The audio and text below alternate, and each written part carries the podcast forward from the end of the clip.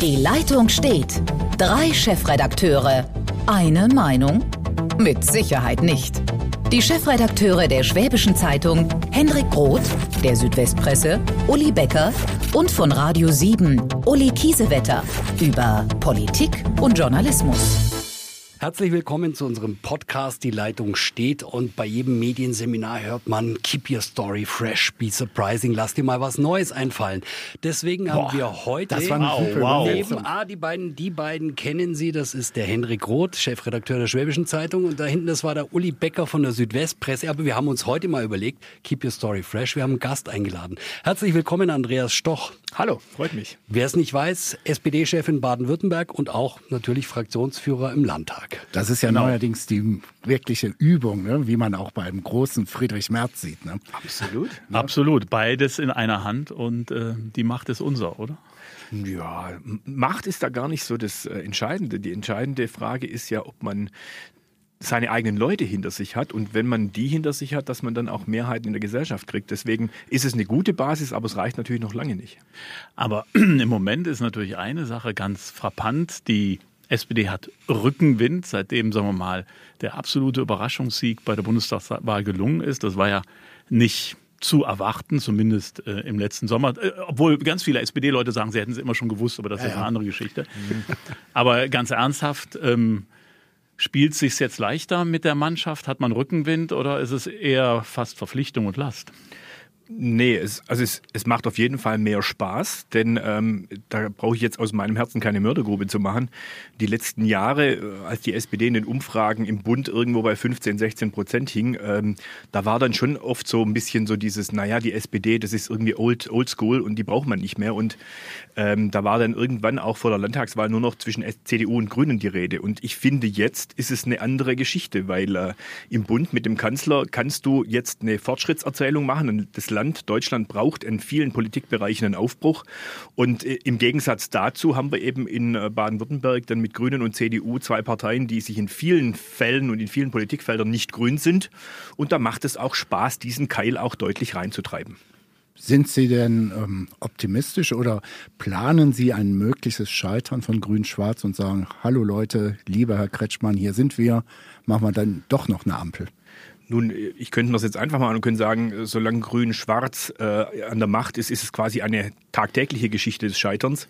Ähm, man, ja, also, wissen Sie, ich, ich, ich wundere mich immer äh, über Bewertungen von Politikern wie Herrn Kretschmann, wenn Sie jetzt mal fragen, was haben die in den fünf Jahren grün-schwarzer Zusammenarbeit in der letzten Legislatur gemeinsam hingekriegt, dann fällt den Leuten, wenn Sie sie auf der Straße fragen, aber schon mal gar nichts ein. Deswegen, ich glaube tatsächlich, dass dieses Land in vielen Bereichen, nehmen Sie den Wohnungsbau, wir sind das teuerste Land, was das Thema Wohnen angeht, Thema transformationssichere Arbeitsplätze. Da passiert bei dieser Landesregierung schlicht gar nichts. Und die sind sich oft in vielen Themen eben nicht einig. Und äh, nicht einig ist wie beim Seilziehen. Wenn man auf zwei Seiten steht und das Seil entsprechend zieht, dann bewegt sich irgendwann nichts mehr, wenn beide ungefähr gleich stark sind. Und so haben wir es leider gerade. Aber Herr Stoch, dann lassen Sie uns das doch ganz kurz konkret machen. Als ehemaliger Kultusminister wissen Sie definitiv, wovon Sie da sprechen. Digitalisierung, Schule, Pandemie, brauche ich jetzt keinen langen Ausflug machen. Hören und sehen wir alle, die mit Eltern zu tun tun haben, was da gerade passiert.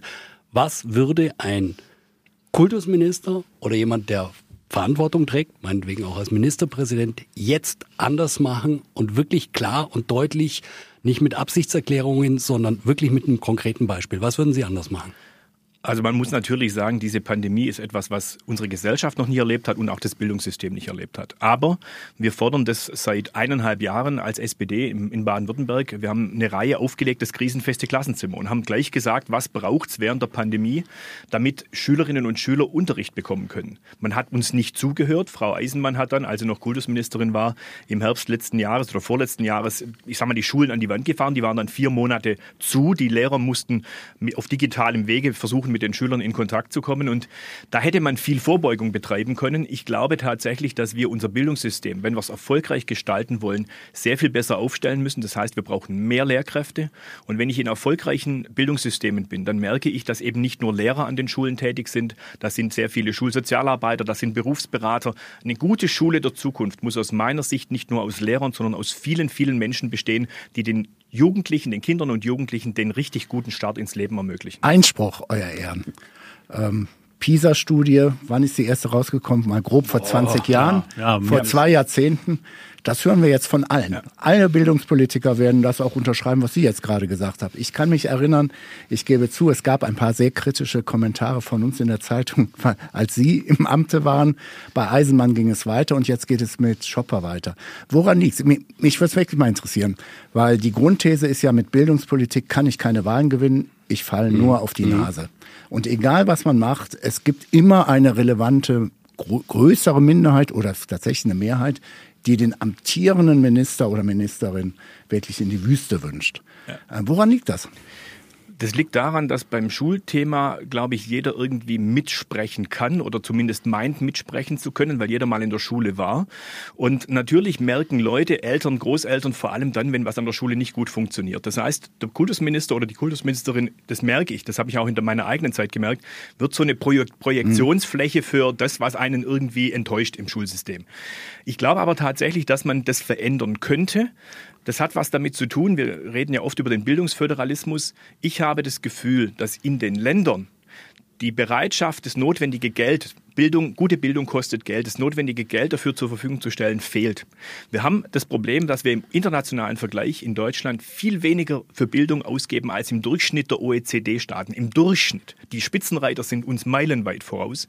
Und das sind so Dinge, wo ich sage, Deswegen war ich auch froh, in den Koalitionsverhandlungen im Bund dabei zu sein. Wir brauchen eine, ein Bewusstsein, dass eine gute Bildungspolitik, die Bund, Länder und Kommunen gemeinsam machen, eigentlich der entscheidende Schlüsselfaktor für die Zukunft unseres Landes ist. Das heißt, es läuft vieles über Geld, es läuft aber auch über die selbstkritische Frage, ob bildungspolitische Traditionen, die wir haben, richtig sind. Die müssen nicht alle falsch sein, aber dass man auch mal selbstkritisch rangeht und dann merken wir, dass wir auch von anderen Ländern vielleicht auch was lernen können. Ich glaube, das wäre ein entscheidender Schlüssel für Deutschland und für Baden Baden-Württemberg. Aber Geld ist ja angekommen. Also beim Digitalpakt sind ja Milliarden ähm, an die Schulen oder sollten an die Schulen gehen. Ähm, der ist, glaube ich, in Teilen im Sand verlaufen, zumindest bei der kleinen Stichprobe, die ich so habe, höre ich, da ist zwar Geld da, aber keiner wusste, wie es verwendet werden sollte. Und es fehlte dann, dann ist Hardware angeschafft worden, aber es fehlte jemand, der sie verwaltet. Also die üblichen Probleme, die da anliegen braucht Deutschland, und dann würden Sie vielleicht den Kultusminister, den Sie ja mal inne hatten, sozusagen ein Stück weit abschaffen, braucht Deutschland weniger Föderalismus in der Bildungspolitik und mehr Zentralismus, würde das die Probleme lösen? Ich glaube nicht, dass wir das Thema bessere Bildung im Entweder-Oder lösen können. Und der Digitalpakt ist ein gutes Beispiel. Man hat da Geld vom Bund zur Verfügung gestellt, weil man gewusst hat, die Länder bringen es so schnell nicht hin. Nur das Geld ist gar nicht abgeflossen, weil die Mechanismen zwischen Bund, Ländern und dann der kommunalen Ebene, die ja oft die Technik dann umsetzen müssen, nicht funktioniert hat. In, in den neuen Koalitionsvertrag habe ich rein verhandelt, dass man zukünftig Arbeitsgruppen schafft, die die Zusammenarbeit dieser Ebenen, vor allem was die Finanzierung und dann die Umsetzung angeht, viel besser hinkriegt.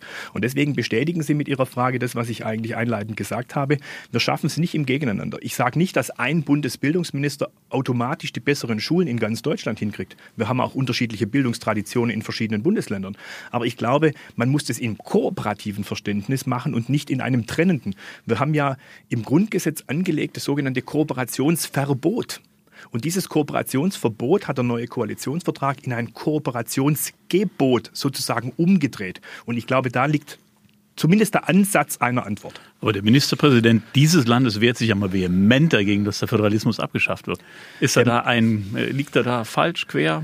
Er, er, steht schon sehr häufig quer im Stall, muss man sagen. Und, äh, Schönes Bild. Ja, nein. Das ist dieses, auch ein bisschen dieses, der Farbenlehre geschuldet, aber okay. dieses, Nein, dieses, dieses Thema Föderalismus ist aus meiner Sicht viel zu wichtig, als um es nur quasi formal immer entgegenzuhalten um ehrlich zu sein, den Eltern, den Lehrern, den Schülern ist es doch egal, ob Bund, Land oder Kommune mhm, zuständig mm, ist. Die wollen, dass der Laden funktioniert. Und da habe ich manchmal im Landtag das Gefühl, da wird um den Föderalismus des Föderalismus willen gekämpft. Ich sagte, Föderalismus kann ein gutes, ein funktionierendes Instrument sein, aber dann muss ich den Leuten auch klar machen, dass er besser funktioniert als ein Zentralismus. Sie haben gerade gesagt, äh, Sie haben beim neuen Koalitionsvertrag da äh, Dinge der Bildung mitverhandelt.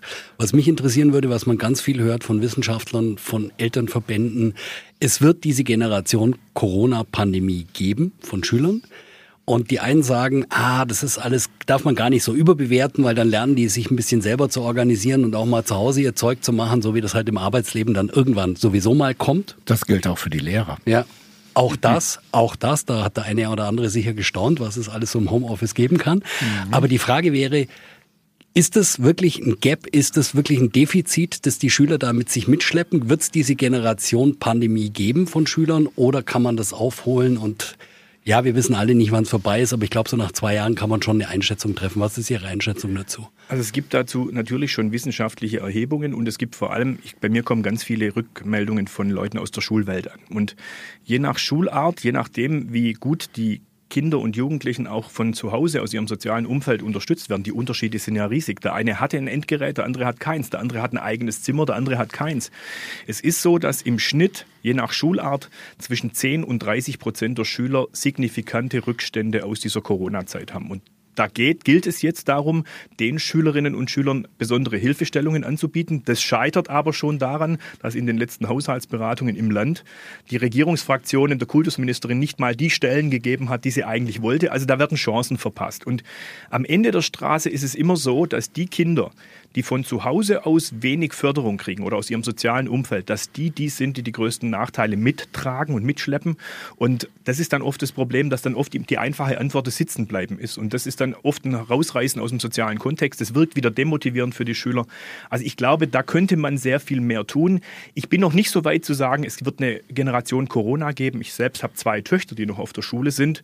Und äh, ich merke, wie die auch selber Strategien entwickeln, indem sie zum Beispiel mit Freundinnen gemeinsam dann versuchen, auf dem aktuellen Stand zu bleiben. Also wir müssen alles dafür tun, dass es keine Generation Corona gibt. Da sind wir sicher einig. Ich will mal reinwerfen, bisschen selbstkritisch. Also ich glaube, wir müssen einfach mal Gas geben und nicht immer diese Argumente hin und her schieben und einfach auch mal ein bisschen optimistischer sein. Sag ich, der zweimal die Klasse wiederholt hat und trotzdem ist was aus mir geworden. Du bist trotzdem groß geworden. Ja, ja, ja, ganz genau. Damit kokettieren einige große ja, ja, ja, ganz genau.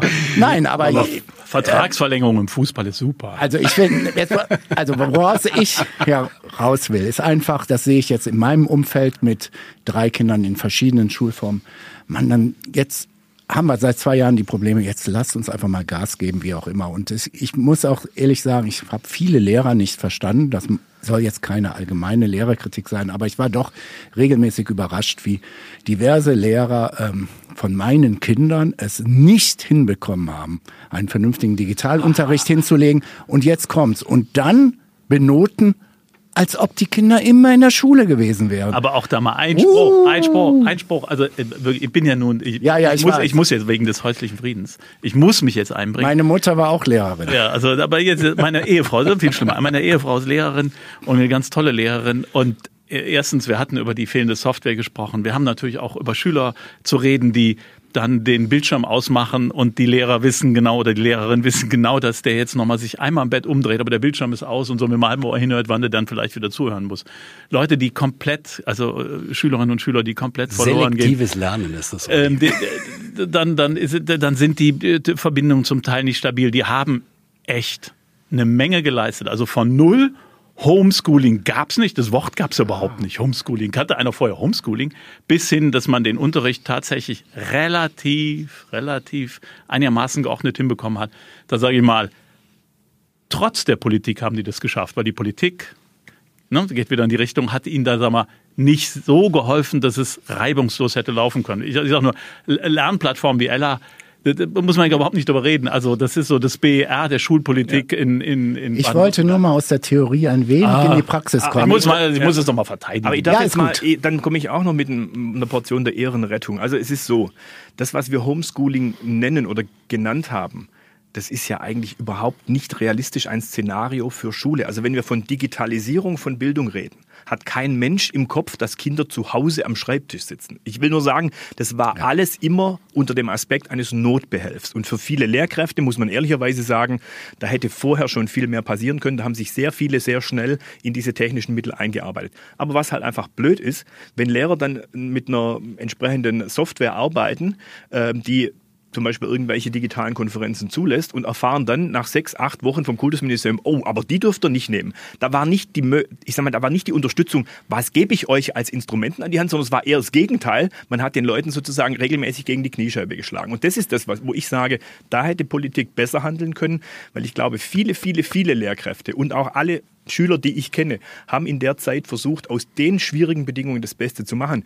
Aber was wir mitnehmen können, Digitalisierung von Bildung, dass ich zum Beispiel auf unterschiedliche Lernstände in einem Klassenzimmer auch mit diesen neuen Möglichkeiten reagieren kann, das gibt uns pädagogisch neue Möglichkeiten. Und es gibt, hebt uns vielleicht auch auf die nächste Stufe. Also ich, ich finde, Corona kann uns auch helfen, in der Bildung ein Stück weiterzukommen. Aber Homeschooling, wie gesagt, ist nie ein Szenario, das sich irgendjemand wünscht, wo Kinder vereinzelt irgendwo an, an Schreibtischen sitzen.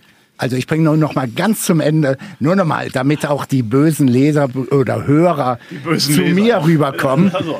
Ähm, einer meiner drei Bitte hat die, die Post, 2020 Abitur gemacht und der hat mir letztens noch gesagt, weißt du eigentlich, welcher Lehrer am aktivsten war in der Abiturprüfungszeit? Ich sage, nee, keine Ahnung. Sagt er, der Sportlehrer. Der hat sich dreimal die Woche gemeldet und hat gesagt, ich habe die und die Übung für euch, dass ihr in eurem Zimmer fit bleibt. Das war die Vorbereitung aufs Abitur. Deshalb genug jetzt Harmoniesoße. Meinetwegen können Gesunder wir die auch Geist packen. in einem gesunden Körper. Also der Sportlehrer Exakt, natürlich. Der Sportlehrer ist großartig. Okay. Die Schule war auch grundsätzlich in Ordnung. Aber ich sage trotzdem, deshalb war mein Appell einfach, okay Leute, es war jetzt zwei Jahre schwierig. Jetzt lasst uns aber nach vorne gucken. Und deshalb glaube ich nicht, diese Generation Corona, da lachen die hoffentlich in ein paar Jahren drüber. Wenn, wenn du mal einen Kultuspolitiker da hast, kann man ihn das durchaus mal ja, fragen. Aber ich sag mal, böse Post bezüglich Sportlehrer und so weiter direkt zum Hendrik. Ich würde gern ein bisschen rüberkommen zu einem zweiten großen Thema, das uns heute vielleicht beschäftigen wird. Ähm, man hat stolze Altkanzler bei der SPD, die man gerne zitiert und auf die man gerne stolz ist. Man hat aber auch welche in letzter Zeit wo man so ein bisschen drumherum redet. Wir sind bei Gerhard Schröder und Nord Stream 2 und noch viel wichtiger und weltpolitisch wichtiger im Moment die Ukraine-Krise. Und da geht es vor allen Dingen um eine Frage. NATO Osterweiterung, wo ist da Stopp? Wie geht man mit Partnern um? Es ist jetzt kein NATO-Partner, die Ukraine. Waffenlieferungen, ja, nein. Herr Stoch. Also zunächst mal haben Sie natürlich ähm, einen wunden Punkt angesprochen mit äh, dem Ex-Kanzler Gerhard Schröder. Ich halte seine Rolle, die er da einnimmt, für nicht gut, nicht gut für unser Land, nicht gut auch für die Positionierung der SPD, weil die SPD insgesamt, der Kanzler, aber auch die Parteispitze ganz klar gesagt hat, wir stehen ganz klar auf der Seite des Selbstbestimmungsrechts der Völker. Das ist ein allgemein anerkannter Grundsatz und der ist, die Aus, das, das ist der Ausgangspunkt. Und das heißt, die Ukraine kann mit der vollen Unterstützung des Westens und auch Deutschlands rechnen, weil die Ukraine hier zu diesem Konflikt, der ja im Moment, ähm, ähm, ich sage jetzt mal, droht zu eskalieren, Jahren ähm, nichts zur Eskalation beigetragen hat. Das ist eindeutig Russland. Und deswegen ähm, schadet äh, so eine Person wie ähm, Gerhard Schröder gerade auch dieser Debatte, weil es den Eindruck vermittelt, dass es hier nicht um die objektive, richtige, den objektiv richtigen Weg der deutschen Bundesregierung geht, sondern um individuelle Interessen. Und da würde ich mir natürlich auch in der öffentlichen Wahrnehmung wünschen, dass ganz klar ist, entscheidend für die Regierung ist nicht Gerhard Schröder, sondern Olaf Scholz. Würden Sie sich denn von der SPD-Führung da noch ein klareres Wort wünschen, dass man sich einfach distanziert und sagt, ähm, lieber Genosse Gerhard, an dem Punkt möchten wir mit dir nicht mehr weiter diskutieren. Dass er SPD-Mitglied bleibt, ist ja klar, aber ähm, dass man auch ganz klar sagt, das ist ein Punkt, da, da gehen wir nicht mit. Also ich glaube, diese ähm, Aufforderungen, die gibt es. Wenn es die nicht gäbe, würde es mich sehr wundern, sagen wir es mal so rum. Ich glaube auch, dass das äh, Aussagen sind, die man nicht unbedingt öffentlich treffen muss, sondern diese Erwartung kann man auch im direkten Gespräch äh, zum Ausdruck bringen. Aber ich glaube tatsächlich, dass es jetzt darum geht, gerade in diesem Konflikt alles zu tun, um eine weitere Eskalation zu vermeiden. Sie haben ja auch gerade gefragt, was das Thema Waffenlieferungen angeht. Ich habe die große Befürchtung, dass ähm, im Moment diese, dies, diese Krise vor einer Eskalation stehen könnte. Und dieses Waffengeklingel, das da so in dieser alten Blockdenke äh, immer üblicherweise dann kommt, so nach dem Motto, wir schütten da jetzt nur, nur, noch mehr Waffen rein, um Konflikte zu vermeiden. Ich glaube, da, über den Punkt sind wir raus. Äh, ich glaube tatsächlich, dass es jetzt darum geht, alles dafür zu tun, diplomatische Lösungen zu finden. Deswegen halte ich die Reise von Olaf Scholz jetzt äh, in die Vereinigten Staaten für richtig. Er wird in den nächsten Tagen in die Ukraine und nach Moskau reisen. Nur auf dem Weg werden wir eine, einen militärischen, eine militärische Eskalation vermeiden. Und das ist, glaube ich, etwas, was alle unterstützen sollten. Ich würde ganz gerne mal weg von Gerd Schröder, weil Gerd Schröder ja dann doch irgendwo der Mann der Vergangenheit ist. Ähm, jetzt haben wir hier die Nummer eins aus Baden-Württemberg von der SPD. Es gibt eine Manuela Schwesig, Ministerpräsidentin in Mecklenburg-Vorpommern. Die hat ein großes Interesse an Nord Stream, ähm, muss irgendwie Umweltauflagen umgehen oder will sie umgehen oder wie auch immer. Also sie braucht ein Mäntelchen mit dem schön ökologisch. Also wird eine Umweltstiftung gegründet und die wird von den Russen finanziert.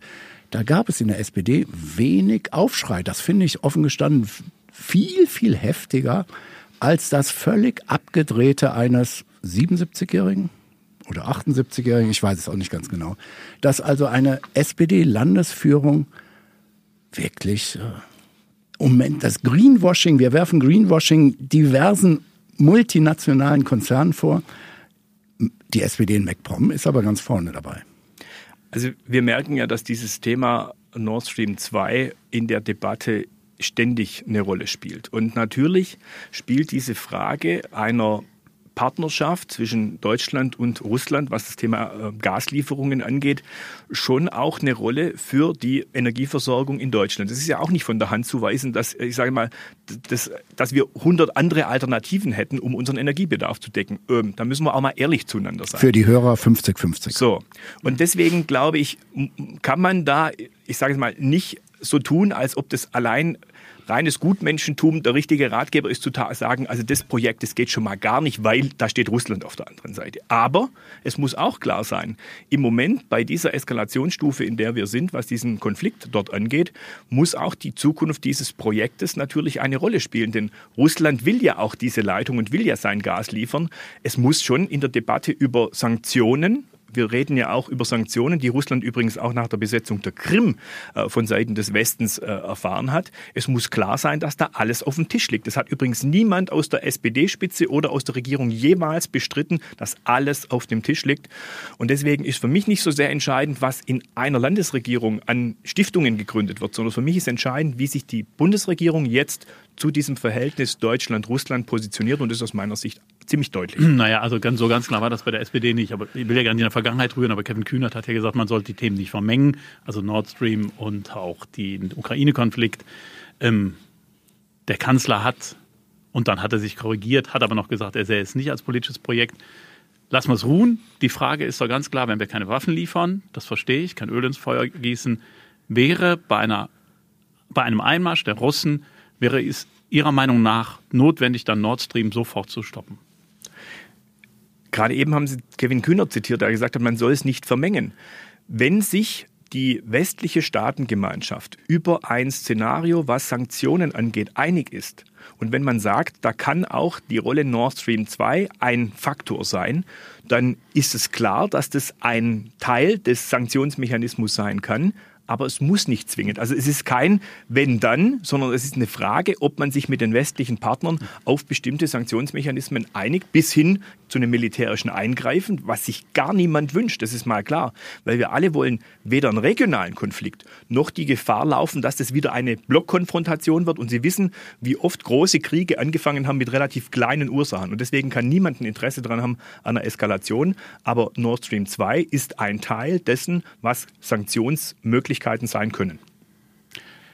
Vielleicht doch noch mal was vergnüglicheres? Jetzt wird aber tierisch ernst hier gerade. Hallo. Ich wurde unter anderen Bedingungen eingeladen. Nein, nein, das, das stimmt. Also vergnüglicher, nein, wir fangen nicht mit dem Fußball. Also was mich noch interessiert, das ist dann wieder ernst. Also man muss jetzt irgendwie die Kurve kriegen.